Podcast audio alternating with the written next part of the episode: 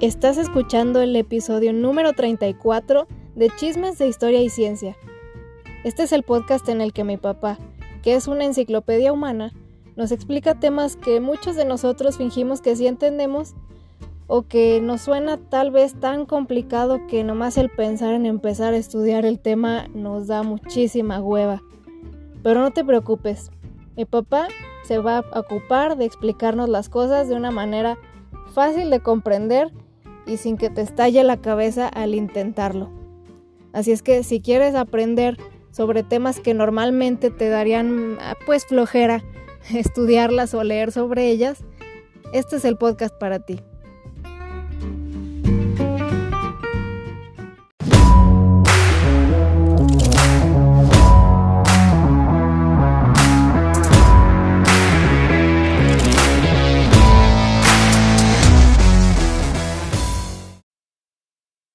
Hola, soy Fernando Navarro y hoy vamos a hablar de un tema que, como dice la frase, no hay plazo que no se llegue ni fecha que no se cumpla, dijo mi tío Vicente.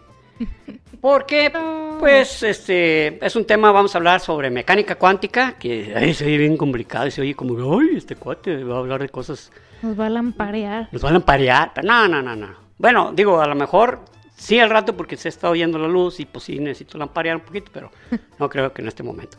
Vamos a hablar de un tema apasionante, para mí lo es, y que voy a tratar de, voy a tratar de inducirlo a que lo conozcan, los que no lo conocen, porque yo sé que muchos sí, y que vean la, grandeza de esta teoría, eh, de esta de la mecánica cuántica, que es nuestro tema, y que les, vamos, que tengan un poquito de curiosidad acerca de aquellos fenómenos que damos por sentados y que tienen una complejidad muy grande respecto a su funcionamiento. Me acompaña mi querida hija Rubí Navarro, quien en esta ocasión, después de estarme obstruyendo con eso de la mecánica cuántica, no, luego lo ponemos, eh, yo creo que mejor este otro tema, me salí con la mía y aquí estamos. Y a pesar de mis intentos, el día llegó. no, es que, eh, bueno, obviamente como es un tema más difícil de digerir, pues eh, a más personas se les va a hacer así como de, ay, qué hueva, ¿no? Pero el, eh, yo sé que, que acá papá sabe como resumir los temas o al menos expresarlos de una manera que no quedes así como de, de qué rayos, ¿Qué, estoy escuchando? Quiero volver a escuchar comedia, ya me enfadé, no a tratar de que ustedes se, queden en este episodio porque sientan que están aprendiendo algo pues de provecho, ¿no? Eh, es, el objetivo, ¿eh? Es el objetivo finalmente. Sin morir en el intento. Ese es el objetivo, ¿eh? el, aprendizaje finalmente. No se trata de... Eh, como Rubí fue muy insistente en, este, en esta cuestión y cosa que le agradezco, en no a veces, a veces perderte en algunas fórmulas que realmente son muy complejas o explicaciones eh, con ciertos tecnicismos que, que van a hacer que no que el sistema, no, perdón, no que el tema se haga interesante, sino que se convierta en algo que, pues que ya te perdiste, te perdiste y mejor el que sigue, ya, ya los veré la próxima semana, vamos a tratar de que no sea así, ¿ok? Muy bien, bueno, para tal efecto, pues me vine vestido ad hoc, me traje mi, mi playera, con las fórmulas de Maxwell que explican el magnetismo y la electricidad. Este, solo parte de la mecánica cuántica, no se las tienen que aprender ni nada, pero pues es, tengo que ponerme algo que se vea como que, como que, como que sí sé de fórmulas, como que sí sé algo. Pues ad hoc, como yo me he puesto mi playera de lana. Ah, por ejemplo, por ejemplo. De Megadeth la semana pasada. Y siempre se viene ad hoc y Normalmente. Ya cuando la veo digo, ¡ay! Mi playera, me voy a traer mi, playera de metálica. En el episodio pasado, yo creo que playeras de grupos es lo que más tienes. Sí, Chihuahua. Tengo una soberbia colección de playeras de grupos de rock. Y, no, andaba vestidito de nerd. Bueno, en fin. Pero, y luego esta gorra trae otra formulita que así rápidamente se lo voy a decir. Es la fórmula de la entropía de un agujero negro. Es una fórmula de Stephen Hawking. Que está en el episodio prohibido. Ah, está en el episodio. Eh, perdido, Bueno, está, perdido, por ahí. Muy bien. Pues miren, como, como ya habíamos conversado en un, en un par- de, bueno, hemos conversado en tres capítulos. Uno es el de Einstein, pero en el, en el donde hablamos de su genialidad, de cómo él explicaba la mecánica, perdón, la teoría de la relatividad, eh, todo lo que, perdón, todo aquello que tuvo que ver con eh, su, su estado, su, su modo científico, por llamarlo. Como decimos ahorita, bueno, como dicen ahorita los chavos, está en modo de, de- está en modo de dormir, está en modo inepto. Ah, bueno, en- Einstein estaba en su modo científico, en ese, en ese, porque grabamos dos. Espero que los hayan escuchado y si no, los invitamos a hacerlo. Yo pienso que, que sí les va a gustar. Es- Entonces, este, Einstein, eh, eh, lo que hizo, parte de lo que hizo fue, eh, nosotros estamos acostumbrados a una, a una eh, física, lo que le llamamos la física, eh, física clásica, que fue la que, ¿De gracias, exactamente, Isaac Newton, que fue uno de nuestros capítulos, no creo que fue el tercero, Sí. fue el tercer capítulo. Isaac Newton explicaba de una manera más magistral cómo funcionaba el universo, cómo funcionaba eh, eh, el, el movimiento, cómo funcionaba la fuerza. Todo eso estaban ya contenidos en su, en su libro de filosofía matemática. Eso fue, fue algo que catapultó a Isaac Newton como un genio, o sea, se mostró lo que era el tipo, no era Pancho Pérez, era un súper científico, que inclusive en ese mismo les comentamos que en la Universidad de, ¿De Cambridge? Cambridge hay una estatua de, él donde dice el ser vivo más inteligente que ha caminado sobre la Tierra. Entonces, no, no el ser vivo, el hombre, el hombre más inteligente que ha caminado sobre el planeta Tierra. Esa era la física clásica, nos explicaba muchas cosas, muchas cosas tenían sentido, la gravedad ahora tenía sentido, había una fuerza de atracción, este, eh, la velocidad ya tenía un sentido, la caída tenía un sentido, eh, la fuerza tenía un sentido, o sea, fue algo verdaderamente maravilloso para la humanidad y sobre todo para los científicos, porque para el común, pues simplemente veía que las cosas se, se iban haciendo diferente, ya. ¿no? Se iban haciendo diferente. Viene la, por ejemplo, la revolución industrial y dices, no, no, es que ahora hay máquinas que hacen esto más rápido y que... Pero ¿de dónde provenía todo eso? O sea, fue una revolución eh, sistémica y, y mental que generó Isaac Newton. Esa es la, la física, la física este, Clásica. clásica. Por allá por el año 1803, un, un científico de nombre Thomas Young hizo un experimento que él de momento lo dejó, háganle cuenta, como, ah, como una curiosidad. Y que era el que si había un, una- un cartón, por llamarlo de una manera, una lámina con dos rendijas y le hacía pasar luz, eh, a- y si había otra pantalla en la parte de atrás, eh, con papel fotográfico, por ejemplo, se veía como que, como que, pasa, como que pasaban, en vez de pasar dos, dos rayos, como si pasaran hasta seis o siete. O sea, eh, entonces con eso él, digamos, demostró que la luz era, era una onda. Que, que- y ese era un patrón de interferencia, pero hagan de cuenta que eso durmió, por llamarlo de una manera, durmió 100 años, durmió 100 años. Como, nomás como que lo hizo y... Sí, dijo, digo, "No, "Ah, mira, mira", o sea, en ese curiosito". momento, eh, ah, en ese momento también Maxwell estaba, estaba explicando los fenómenos magnéticos y eh, eléctricos, Ujú. entonces eso fue como algo complementario, porque la luz entonces se complementa, es una onda. De ahí que, por ejemplo, una de estas fórmulas, esta, una de estas, esta formulita, se llama operador Nabla. El operador Nabla es un operador de matemáticas que no lo vamos a explicar, pero eso explica por qué en un, magnet- un magnetismo se cierra sobre sí mismo y por lo tanto se convierte en cero. Ya, listo, se acabó. Pero en 1900 exactamente, eh, un, un científico muy, digamos, muy afamado, Lord Kelvin, dice que, que toda la física ya estaba explicada, que todo estaba explicado. ¿Qué? Dijo, ya Eso no es muy, que- muy anticientífico. Dijo, pues no hay nada que explicar, todo tiene explicación. Bueno, hay dos cosillas, fíjese. Hay dos cosillas por ahí que todavía no le hallamos bien el rollo. Una ¿Cómo es funciona el universo? ¿Pero que- quién le una, importa? una que es el- la catástrofe del, del ultravioleta, que ahorita se los explico. La Ok. catástrofe del ultravioleta y este, la, eh, la presencia del éter en el, en el universo. Nomás esas cosillas y ya, ya, ya. Pero a ti no te afecta, ¿verdad? No, cabrón, o sea, su palabra se las tuvo que comer sin digerir.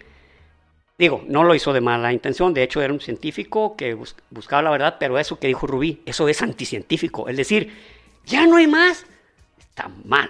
Como, como una, una serie que salía de caricaturas que se llama Los dos perros tontos, pero estás mal. ¡Pero está mal! En realidad, no, no, bueno, espérate. Tenemos, tenemos este, mm, varias explicaciones eh, de cómo funciona el universo, pero en realidad no está todo dicho. Y una de ellas fue precisamente la... eh, esto, esto tuvo que ver con la tecnología, con una aplicación. eh, sabiendo que había, eh, hab- había un científico alemán muy prominente, Max Planck, le pidieron una empresa que cuál era la temperatura más adecuada para que un foco o una, o una eh, ¿Bombilla? bombilla emitiera el mayor número de luz. Parecía algo simple. A ver, ¿qué temperatura tiene que llegar para que emita el mayor número de luz? Lo metieron en el pedo, ¿eh? Porque la, la luz se comporta de tal manera, si se fijan, cuando calientas un, un- un metal, por ejemplo hierro, de repente eh, eh, empieza, eh, empieza a tener diferentes colores según la temperatura. Pero Sí. donde nunca lo ves llegar es al ultravioleta o al negro. Porque ahí, ahí sufre un fenómeno, se- por eso le llamaban el- el- el- el, este, la catástrofe del ultravioleta. ¿Por qué no lo veo? Porque su longitud de onda es tal que se cierra sobre sí mismo y aunque digas, ah, mira, está en amarillo, por lo tanto su temperatura es tanto, está en naranja así, está en rojo así, está en blanco así, está en azul así, pero en los demás se perdía. Ah, ok. Entonces, para Max Planck fue un quebradero de cabeza, pero logró llegar a, un, a una respuesta. Dijo, no, ¿saben qué? A 4.400 grados Celsius este, se logra tener la mayor luminosidad, que la luminosidad se mide en luxes. Pero siguió la incógnita, ¿por qué no podemos lograr? ¿Por qué cuando va a llegar al ultravioleta o, o al cuerpo negro, porque también se le llamó eso, el colapso del cuerpo negro o el fenómeno del cuerpo negro, no logramos, lo- no logramos hacer que llegue? No lo, es como si, como si la luz se metiera dentro de, un- de una, de una bola de billar, perdón, o de una bola de boliche, Ajá. y, y adentro rebotara para todos, pero para afuera no sale nada. O sea, no sale, sale el color, más no sale la radiación. Entonces, este, eh, eh, eh, con este, este tema, Max Planck se dio cuenta de que la luz no se emite con una energía, digamos, no- los fotones no se emiten de una manera, de una manera continua, sino que a través de paquetes. O sea, pa, pa, por eso se llama cuántica. Cuánto es una palabra, es una palabra este, latina que significa...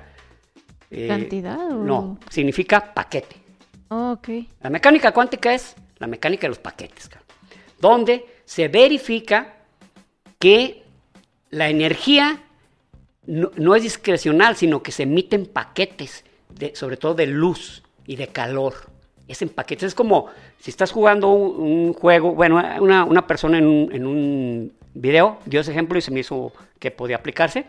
Que, por ejemplo, si tú estás jugando con un Game Boy o con algún ¿La consola? una consola que puedes llegar al nivel 5, luego al 6, al 7, pero no puedes llegar al 6.3 Ah. o al 6.8.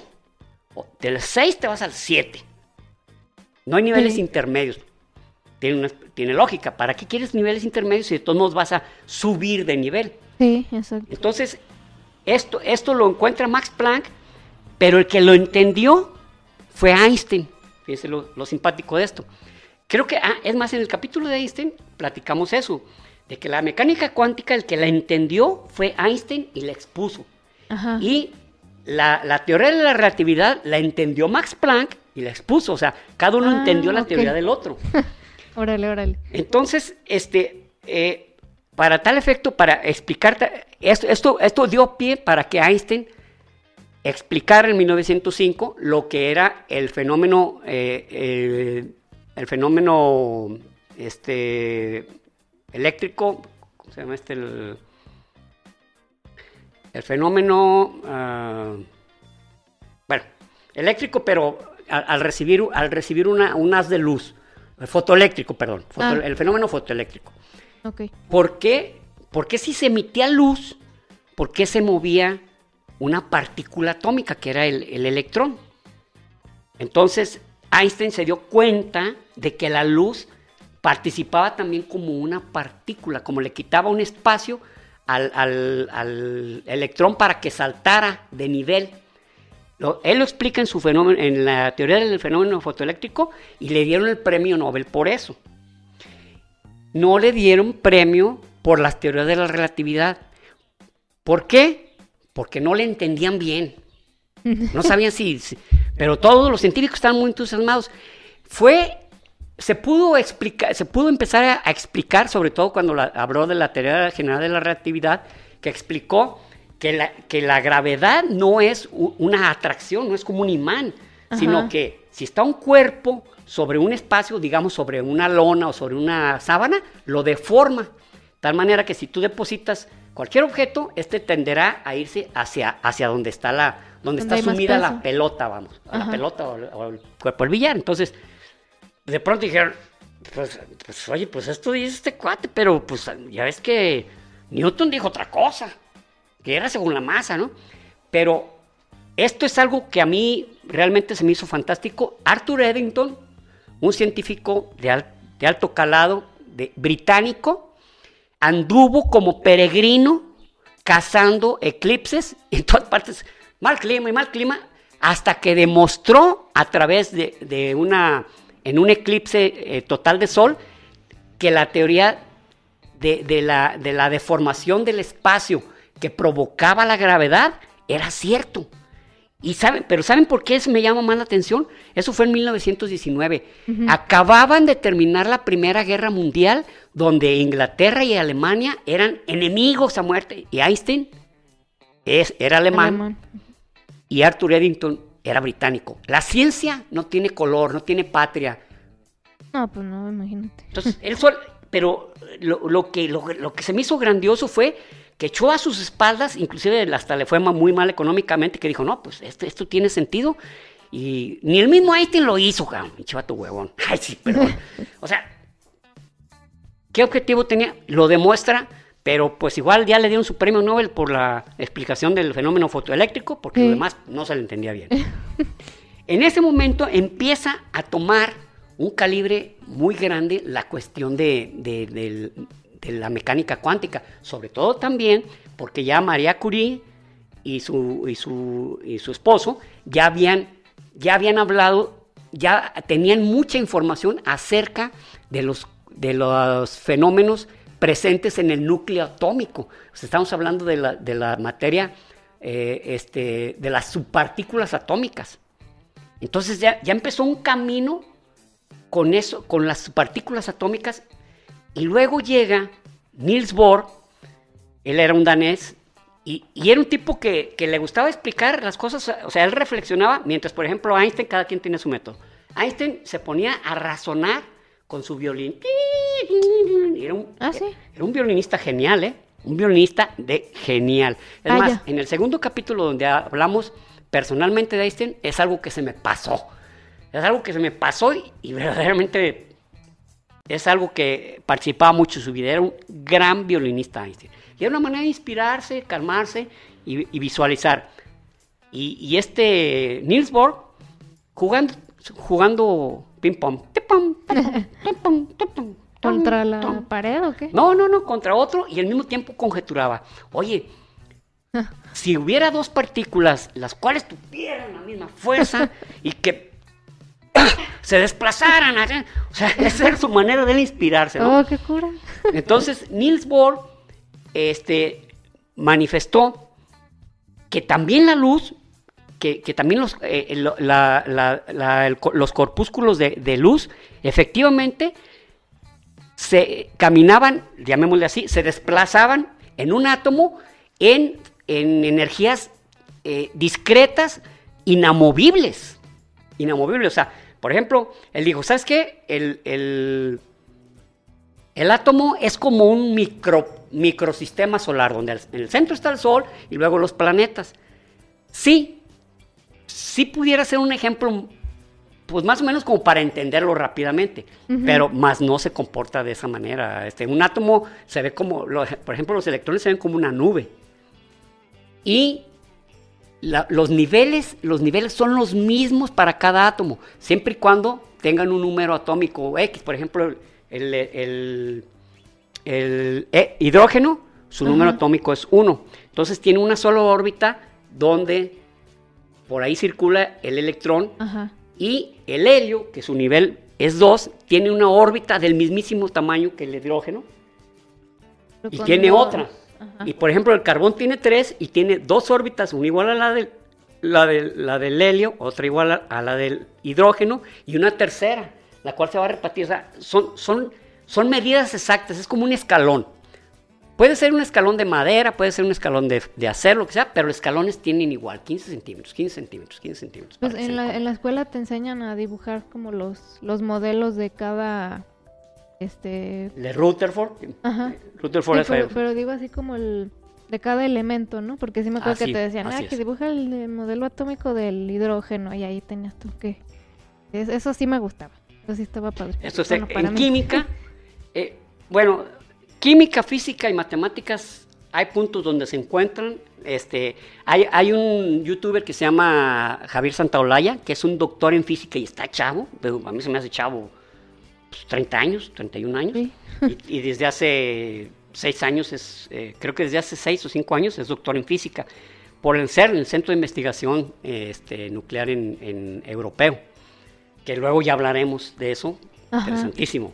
Interesantísimo cómo se crean eh, lo- o cómo se detectan las partículas subatómicas, ¿no? Pues son escurridísimas, ¿no? Tan solo, ya se acuerdan del el famoso, la partícula de Dios, ¿no? El, el- el de este bosón de Higgs, que duró 60 años en ser pronosticado, pero no lo podían cazar.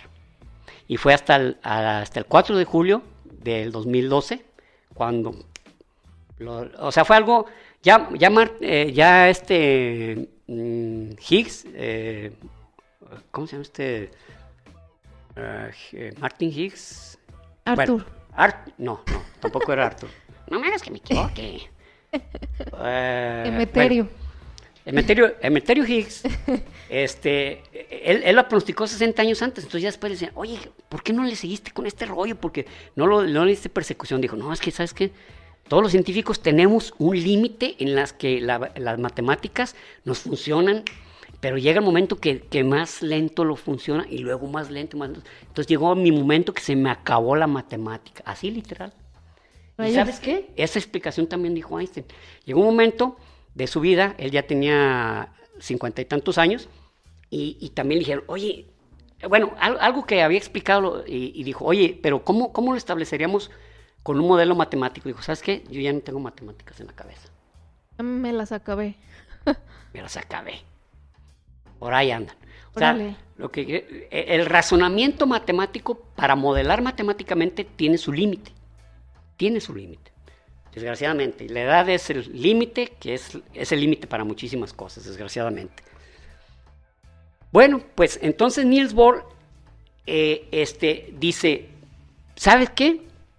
Eh, esto, esto se mueve de manera, da saltos cuánticos, fa- el, salto, el famoso salto cuántico, de un, un cambio de energía más, más, más, según participe otra partícula, porque no podían participar dos partículas. Esto, esto fue estipulado por un, por una- un científico que se llama Erwin, eh, perdón, eh, Erwin Schrödinger, no, ese, ese, es, ese es uno, era um, Schrödinger, el Schrödinger es, es el famoso de, ¿Del de- el gato? del gato, exactamente, del, El que- que, puede que- estar vivo o muerto. eh, eh, eso fue a raíz de también de que a él no le gustaban ciertas cosas de la mecánica cuántica. La mecánica cuántica tiene algo curioso.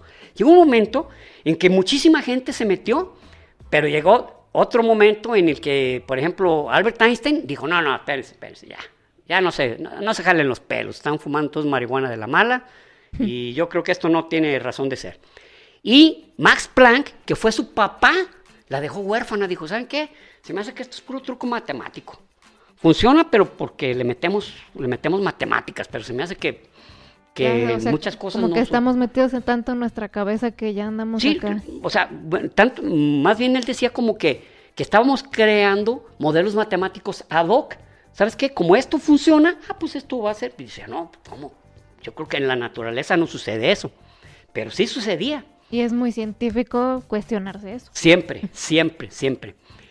Y luego llega un tipo que se llamaba, se apellidaba Pauli, el, y que habló de que las, la- las características de, de- de las subpartículas atómicas no pueden tener la misma propiedad en el mismo momento, este, ni la misma energía ni el mismo spin. El spin es como el giro que da propio la partícula, no es el giro alrededor del, del átomo o Ah, del ok. núcleo, sino su propio giro. Es como la Tierra, su rotación de cada 24 horas.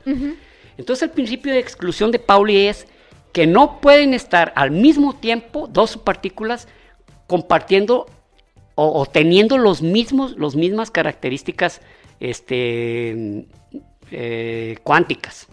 No puede ser. O es una o es otra. Entonces, eh, empezar, empezó a, a- a agregarse eh, este, científicos que se iban incorporando, ¿no?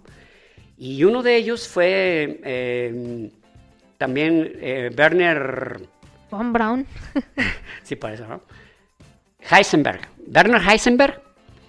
Werner Heisenberg, este, eh, no, no crean que el de, de Breaking, Breaking Bad. Ah, Heisenberg. Oh, sí, es cierto, sí. es cierto. Werner Heisenberg es- e- instituyó, no, no instituyó, sino que dijo. Él, él instituyó o determinó el- el- lo que se llama el principio de incertidumbre, que dice, ¿cómo las subpartículas atómicas son tan pequeñas y no puedes saber la- dos cosas de ellas al mismo tiempo? O sabes dónde está, o sabes a qué velocidad va. Si sabes una, no sabes la otra. Entonces, de pronto, ah, ¿cómo está eso? Pues sí, si le estás induciendo partículas como son los, los fotones, los fotones tienen el mismo tamaño de las subpartículas. Entonces, ¿cómo vas a hacer que llegue un puño de fotones para saber qué velocidad tiene? Pues lo va a detener para saber su velocidad en ese momento, pero ya no vas a saber, ya vas a saber dónde está, más no a qué velocidad venía. Era algo muy loco, decían, ay, no, pues sí, no, pues. Pero hay un científico, digo, perdón, bueno, sí, es, es un, es un físico también español, igual que Javier Santolaya, este muchacho se llama José Luis Crespo. José Luis Crespo ha dicho algo que a mí se me hace genial y que curiosamente estoy viendo que lo están retomando los científicos. Él dice que no se debe llamar el principio de incertidumbre, porque incertidumbre es que no sabes, no tienes Sí, la exacto. certeza, que debe ser el principio de indeterminación. O sea, puedes determinar una cosa, pero otra no. Pero no tienes incertidumbre acerca de las cosas, porque una cosa sí la puedes saber. Ah, ok, ok, ok. Y al mismo tiempo de- llega, vamos a, a regresar, no, no regresarnos así por el tiempo, sino empiezan a hacer el experimento de la doble rendija, ¿se acuerdan del que habíamos dicho? Que se Sí, hizo en de la 1803. luz. Empiezan a hacerlo y este, para esto participó un tipo que se llamaba eh, mm, eh, Max, Max Born. Uno era Niels Bohr, Bohr a la, a la H al final, y, y Max Born como de nacido. Ah, Hace el Born. experimento, hace el experimento de la doble rendija, pero fíjense lo que sucede. Sí, está la doble rendija y le dispara, le dispara luz. Y atrás de, la, atrás de donde le dispara la luz, en la pantalla, pues aparece el, el, el, el- el patrón donde el, el patrón de interferencia donde se ve que entra el chorro de, de- de fotones o de, o de electrones, cualquier subpartícula atómica, y entran como una onda, haz de cuenta como que le pegas, le pegas aquí a una agua y luego se va la onda Ah, y luego sí. pasa a través de, de- de una, de una rejilla y luego de la otra rejilla y aquí se interfieren y luego acá también y acá también también. Entonces, aún en el punto donde ni siquiera hay rendija, aparece el mayor número de interferencias. Hay varias. Entonces, la luz es una onda Pues es una onda. Pero le ponen un sistema de verificación, de medición. Hagan de cuenta como una cámara. Así, así, exactamente en el punto donde va a entrar el, el- el electrón o el fotón. Y se ve que entra por un lado y entra por otro. y entra por otro. Y el patrón de interferencia son dos rayas. No hay patrón de interferencia, o sea, son dos rayas. O entró por aquí o entró por acá. Ah, chivo.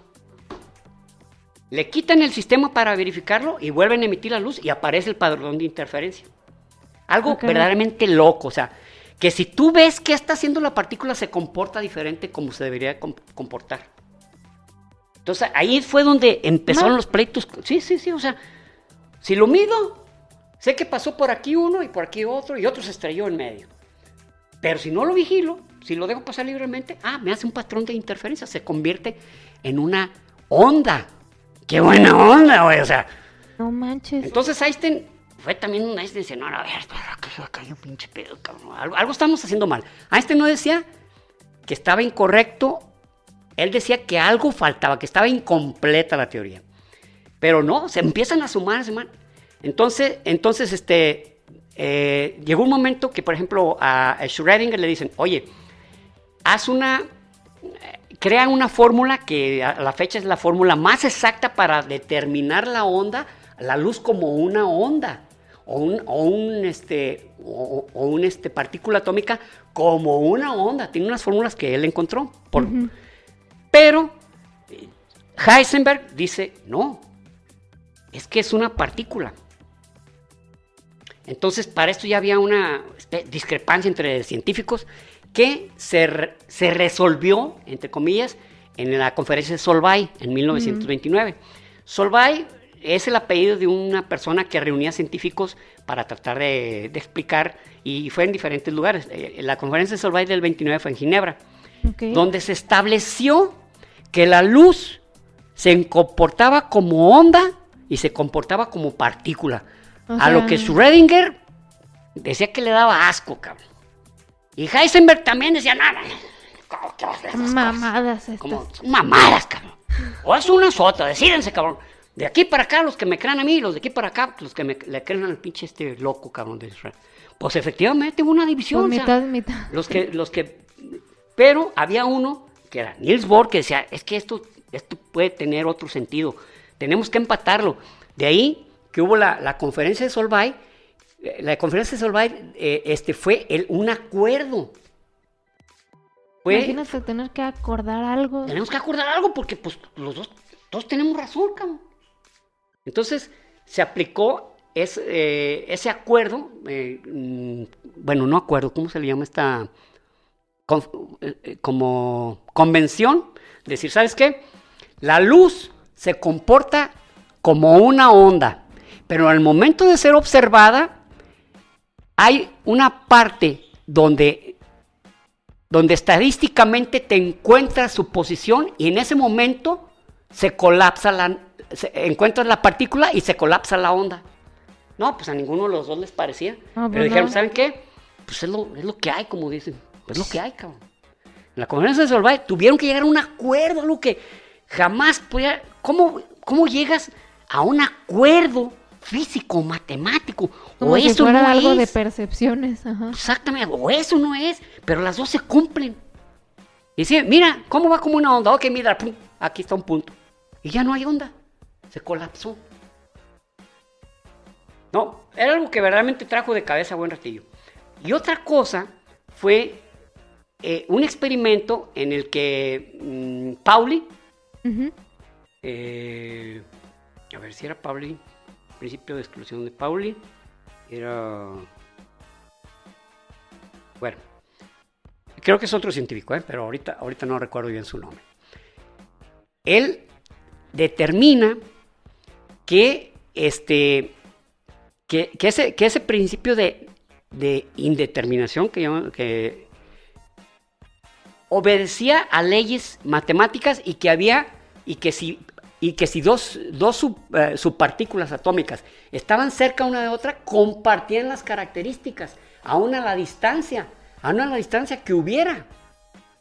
A esto se le llama el entrelazamiento cuántico ¿Qué quiere decir? Que si tú- una partícula y otra se entrelazan cuánticamente, si tú las separas millones y millones de kilómetros, si esta tiene un color verde, perdón, rojo, la otra se va a ver, ver azul. Si esta tiene un spin en contra de las manecillas del reloj, esta la va a tener en favor de las manecillas del reloj. En el mismísimo instante. Entonces ahí Einstein dijo, no, espérense. No, man, no, ya, ya. Ya, ya, ya, ya, mátenme. párenle, párenle. ya fue mucho, ya fue mucho. ¿Dónde está la marihuana? ¿Dónde está la marihuana? Porque Einstein decía, no, está, estás estamos diciendo que hay unas subpartículas que, si, hay entrelazamiento cuántico, pueden tener características diferentes porque modifiques a una, estén a la distancia que estén, o sea, estás violando un principio de la, de la relatividad, que es que nada puede ir a la velocidad de la luz. Entonces, si estas dos no están conectadas, y resulta que si están más allá de, lo- lo- eh, de la velocidad de la luz, aún así se modifican. Y esto quedó como en teoría hasta hace poco. Se verificó el entrelazamiento cuántico. Órale. El entrelazamiento cuántico inclusive va a tener muchísimas apl- aplicaciones. Una de ellas va a ser precisamente la computación cuántica. Que va Ah, a ser ¿sí? una pendejadita, sí va a tener cientos de miles de millones de, de, de- de- bytes o terabytes de información. Au. Empieza a crecer esto y, y Einstein igual seguía, seguía como terco. No, no, es que no. No me la. Dice, a ver, entonces, ¿cómo lo explicas? Y dice, ahí les va. Si yo tengo dos guantes, un par de guantes, y de repente uno lo mando, no digo a dónde, digo, perdón, no, le- no le digo nada a los mensajeros. A uno pongo el guante eh, de derecho y el otro lo mando a la Antártida. Y este lo mando a Edimburgo. Cuando yo abro la maleta y me encuentro el guante derecho, entonces sé que en la Antártida tienen el guante izquierdo. Ok. Eso significa, lo que quería decir Einstein, que todo estaba determinado desde un principio. Y por eso él decía, yo quiero pensar que la luna está detrás de mí, aunque yo no la esté vol- volteando a ver. Pero, No, no, no señor, esto sí se cumple. Se volvían a hacer experimentos y se cumplían. Y Einstein estaba como, como estaba como. Se, se creó el, el- entonces, eh, él, él le, le llamó a ese fenómeno EPR, bueno, se le llamó el fenómeno EPR, pero Einstein, Pose, eh, Ross, el- donde, donde se querían burlar de, de ese, que le, llamaban eh, fenómeno, eh, mm, fenómeno de acción a distancia, no, eh, fenómeno fantasmagórico de acción a distancia. Dijo, esto es algo fantasma, fantasmal, perdón. Esto es algo fantasmal. O sea, esto- estás queriendo aplicar eh, entes que no existen y que están al mismo tiempo allá haciendo algo sobrenatural, mientras tú estás haciendo acá algo, algo este, que, no, que no sabe la otra partícula. Y Einstein se pasó literal, literalmente, 30 años de su vida. Si se fijan en la historia de Einstein, a partir de los años 20, digamos el 25, hasta cuando murió, ya no sacó algo muy relevante. Eso sí, a la fecha sigue habiendo eh, fenómenos que él predijo y se siguen cumpliendo, como lo de las ondas, la- la- las ondas este, gravitacionales. Es más, hasta él creía que nunca se iba a lograr porque era tan sutil la- Ah, sí. el fenómeno que no podría haber un instrumento que lo pudiera medir. Y en 1910, perdón, en el 2017, ¡tatán! que chocan dos estrellas de neutrones y, detectan a través del LIGO. LIGO son, son, eh, son los eh, laboratorios que miden, que miden esta, eh, que miden estos fenómenos de las ondas gravitacionales, pero no solo lo midieron, lo midieron en dos lados al mismo tiempo. Es, es como cuando encuentran una partícula, no crean que a la hora de acelerar ya no la encontramos. No, no, no, espérate. Lo tienen que encontrar millones de veces y hay cuatro sistemas de verificación. O sea, no nomás. Es algo Sí, sí, fantástico, pero luego vamos a platicar de ello. Entonces, hubo también la pregunta, oye, si, si estadísticamente sucede este fenómeno, pero ¿qué otro puede suceder? Entonces, Niels Bohr dice, pues, ¿qué te parece que sucedan todos? Ah, Todos al mismo tiempo. De ahí nació la famosa eh, paradoja, digámosle, porque no, no lo... O sea, se oye bien como una teoría, pero no es aplicable, ni se ha visto, ni se... que es la de los multiuniversos. Si, es- ok, si este fenómeno subatómico puede suceder 10 fenómenos al mismo tiempo, pero yo nomás puedo ver uno, ¿qué está pasando con los otros 9? Están sucediendo en un universo diferente. De ahí nació de ahí nació la, la digamos, la hipótesis, la ocurrencia de, o, el fenómeno de los multiuniversos. Mm, ok. Que, ok, yo solamente estoy viendo un fenómeno, pero los otros 10 que pueden suceder, no los veo porque estadísticamente llegué en el momento de ver uno de ellos, pero los otros se perdieron o siguen sucediendo. Están en otro universo. Ay, güey. Sin embargo, es paradoja. A la fecha, lo que la mecánica cuántica, el- el- por ejemplo, tenemos muchísimos, muchísimos servicios, fenómenos, funcionamientos gracias a la mecánica cuántica, a la aplicación de la mecánica cuántica. Uno de ellos es el láser, las transmisiones este, de, de radio sin alambres, eh, la comunicación entre satélites o información de los satélites y ya se ha logrado la- la- el fenómeno, el fenómeno de entrelazamiento cuántico de tal manera que una cosa está sucediendo aquí y otra está sucediendo millones de kilómetros de distancia y la están comprobando simultáneamente. ¿Qué sigue? Ok, lo que sigue, y ya está, yo creo que ya estoy hablando en el pasado, es las memorias cuánticas o las computadoras cuánticas. ¿Qué? que si pueden, las actuales pueden hacer millones de operaciones simultáneamente, imagínense hacer millones, pero al mismo tiempo tengo, tengo el, el entrelazamiento cuántico que me hace que esto que estoy haciendo operación aquí, puedo hacerlo acá, y luego acá, y luego acá, y luego acá, al mismo tiempo. O sea, como si tuvieran, si tuvieras 20 computadoras en tu casa, Ajá. y las 20 estuvieran resolviendo un una, una- una ecuación diferente, pero, pero del mismo fenómeno. O sea, realmente complicado. Eso, claro. Los que se acuerdan, que son muy pocos, estoy seguro, de una serie de Viaje a las Estrellas, bueno, aunque hubo ya las películas, ¿se acuerdan que eh, se metían en una especie de como de transportador y ¡prrr! desaparecían ¿Las de ellos? Star Trek o qué? Exactamente, la Ah. Star Trek, Star Trek. Y aparecen Star Trek, Sí. ¿es lo correcto? Es Star Trek, eh, porque Trek es otra cosa, ¿no? Ah, es como Star truco. Trek. Ajá. Star Trek aparecían en otro planeta. ¿Qué onda, McCoy? No, pues here no more. Entonces, ahora eso ya, ya es muy plausible, ¿Oh, sí? totalmente. O sea, no significa que, que yo vas a llegar, oye, pues quiero ir a, a desayunar a París o quiero ir a comer a Londres. Se, se- está en estudio eso. ¿Por qué? Porque ya vieron que es plausible, es posible. ¿Qué es lo que tienes que cuidar?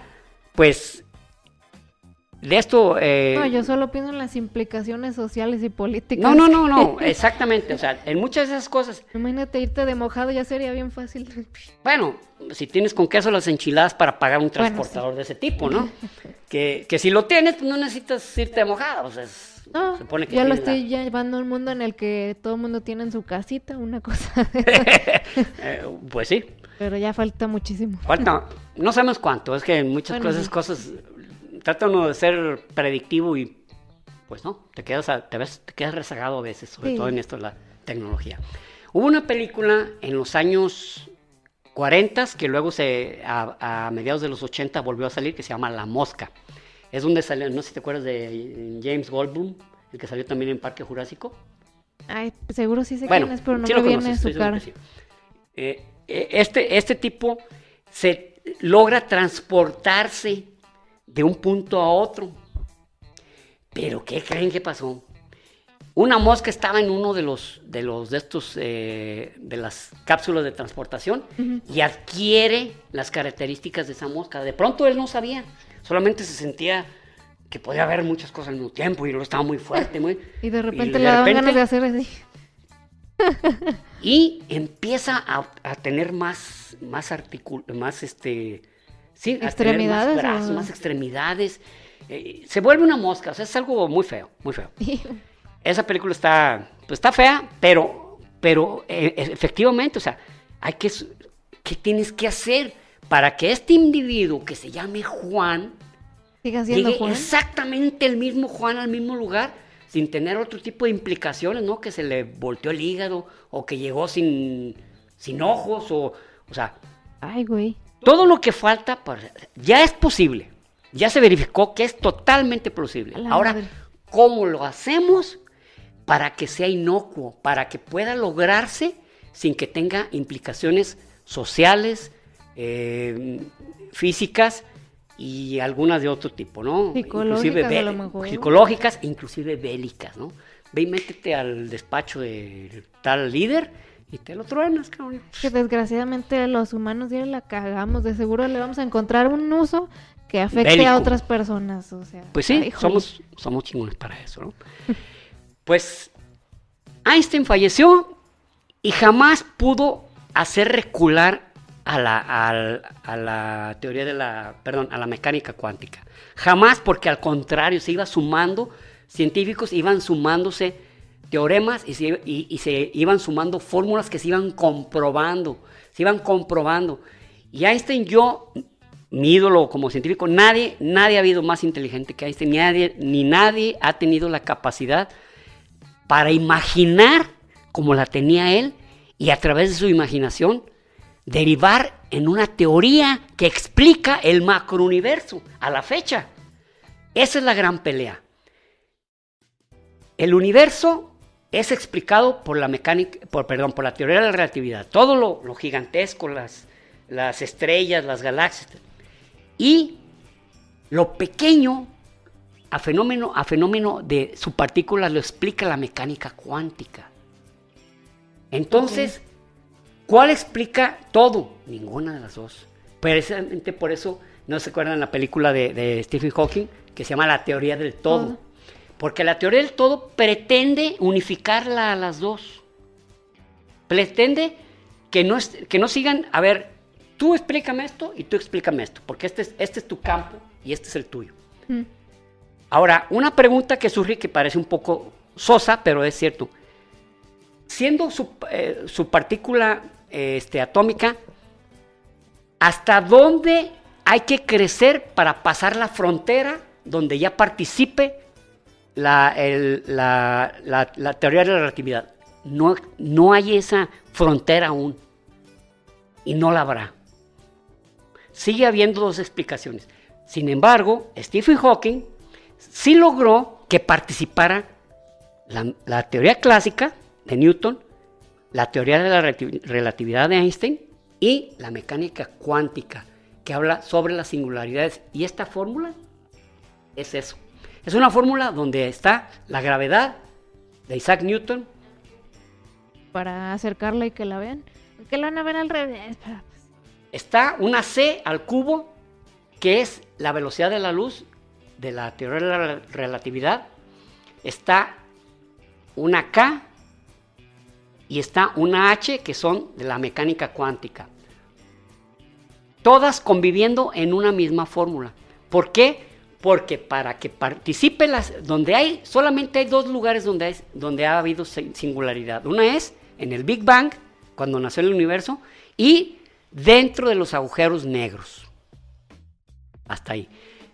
Ahí es donde conviven todas las teorías y, han podido lograr explicar cómo funciona o cómo se comporta un agujero negro gracias a la participación de todas ellas. Porque sin una, la otra no se puede explicar. De ahí más, estamos supeditados a que macro, vámonos a la relatividad. Supermicro, vámonos a la mecánica cuántica. Y pues esto es lo que queríamos comentarles el día de hoy. Póntela porque te Así. despeinaste poquito. Sí, perdón. Ay, lo que no me gusta es verme despeinado. ¿Ya quedó en su lugar? Ya. Gracias. Pues bueno, estuvo más breve hoy, un 48 minutos más o menos. Casi estuvo... lo logro. Sí, sí, no, estuvo, estuvo bien. es que ya no, no, el otro día nos hicieron comentario de que a ver si ya cortábamos un poquito. Yo sé que es bien relativo esto porque, ay, metiendo aquí la relatividad. Mm, Mm, metiendo la relatividad. Ay, sí. No, pero yo sé que ya les hemos hecho una encuesta y, y muchos dicen, no, pues hasta aunque dure dos horas yo lo veo. Y otros que sí prefieren episodios más breves. Yo personalmente de los podcasts que escucho, si son larguísimos, por mí está bien. pero este... También. Sí, pero es- como es a lo mejor un poco más de información, a lo mejor se pueden llegar así como que, ay, ay, espérame, necesito un break, o se les haría más dinámico si fueran así como en pedacitos más chiquitos, ¿no? Así como en bocaditos. ¿O ¿En cuántos? Ya, otro. Ay, no vieran qué aplicable es esto. Híjole, ya usándolo y todo. No me creen. Bueno, este, pronto les estaremos subiendo ya otros materiales aparte de los podcasts normales, estos no se van a acabar. Este, videos más cortitos para YouTube, que van a ser así datos que se pueden explicar de manera más dinámica. No, no llegarían ni a 15 minutos, pero como para que se puedan ver. ¿Y a 15 minutos? Quiero ver mi renuncia aquí. no puedo con esto, con estos limitantes. No puedo. No, sí, ya, ya estamos viendo eso para, para darles un poco más de material. Este, a lo mejor saldría unas dos veces al mes o algo, pero serían algo, algunos piecitas extra ahí para que, Sí. para que Con, haya. to- con todo gusto. Que sean tipo plática, conversación informal, ¿no? Pero este. Y, y realmente, no- no- ver- palabra, les juro, les juro, por lo que quieran, inclusive por la crucita, de que Jesús. me cuesta un trabajo bárbaro ser resumir. Me cuesta, me cuesta, me cuesta. O sea, realmente este, estuve dos días sin comer ni dormir y dándome latigazos rubí hasta que lograra y pues, ya lo logré, ya sé que Sí, ya ahorita ya, va- ya, ahorita ya me te gané vamos el, a dar de comer. ya me gané la pan, ya me gané el pan y este y pues por lo menos un vasito de leche. y una coca. Ah, la coca, que no falte, que no falte. Enséñaselas. Sí, pues, Gran es que- compañera. Patrocínanos, Coca. Ay, sí. Coca, patrocínanos. ya los, los patrocinas tú más bien. con- Tú, tú les haces las ventas del mes. Sí, fíjate que, que soy socio hon- honorario. Oh, sí, im- impresionante. Pero bueno. Impresionante. Gracias a todos por seguirnos escuchando, por recomendarnos, compartir, eh, por dejarnos ahí su like, su- el suscri- suscribirse ahí, este, en el en los YouTunes, como nos dirán. Eh, llegando, a ver si para este entonces ya llegamos a los mil suscriptores, que al parecer ese es como un peldaño ahí que te va acercando a otras cosillas. Y pues, Acuérdense, suscríbanse, suscríbanse, sí, pues suscríbanse. suscríbanse, pónganle like.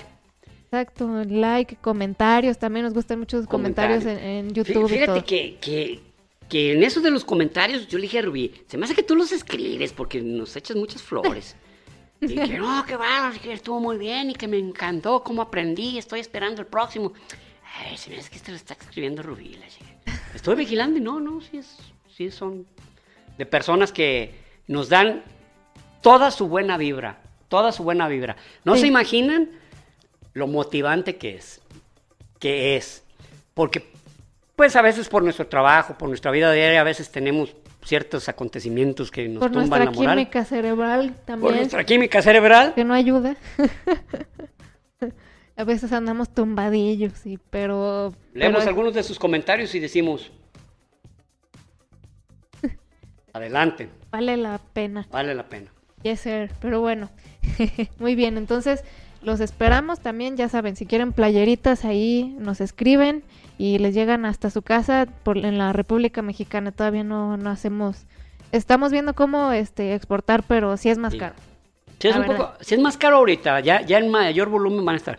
Pero lo que sí es que hemos tenido, much- a mucha gente les ha gustado las playeras, y nosotros nos llena de orgullo, pues para qué decirte que no, que, oye, quiero la de Darwin, que quiero la de, la de Enrique Octavo y, y. No, uf, nos hinchamos de gusto porque decimos, "Mira nomás, qué padre que, se les, que les guste, ¿no? Claro. O, que, o como algunos amigos que de repente, ah, dame dos. Yo pienso que de pronto, pues dijeron, vamos apoyando este par de, de jovencitos. Ahí. y al rato, eh, quiero otras cuatro o otras tres porque no nos tienen que explicar porque simplemente, oye, dame cuatro de, de, todo, de cada uno. Ah, caray, ya nos había comprado dos, quiere decir que les satisfizo o que alguien se los vio que la traían puesta y se les hizo, se les hizo adecuado, se les hizo nice. Ingeniosa, no sé, chido. Exacto. Muy bien. Entonces, pues ahora sí ya nos despedimos por tercera vez. Ahora sí, ya, nos, ya criticamos a la gente que se despide y no Eh, se va. veras, Ahora sí ya nos con vamos. los que se despiden. El que mucho se despide, pocas ganas tiene de irse. Sí, ahora sí. Hasta nunca, sí. Bueno, gracias por escucharnos y hasta el próximo episodio. Hasta luego. Y recuerden, Prohibido dejar de aprender.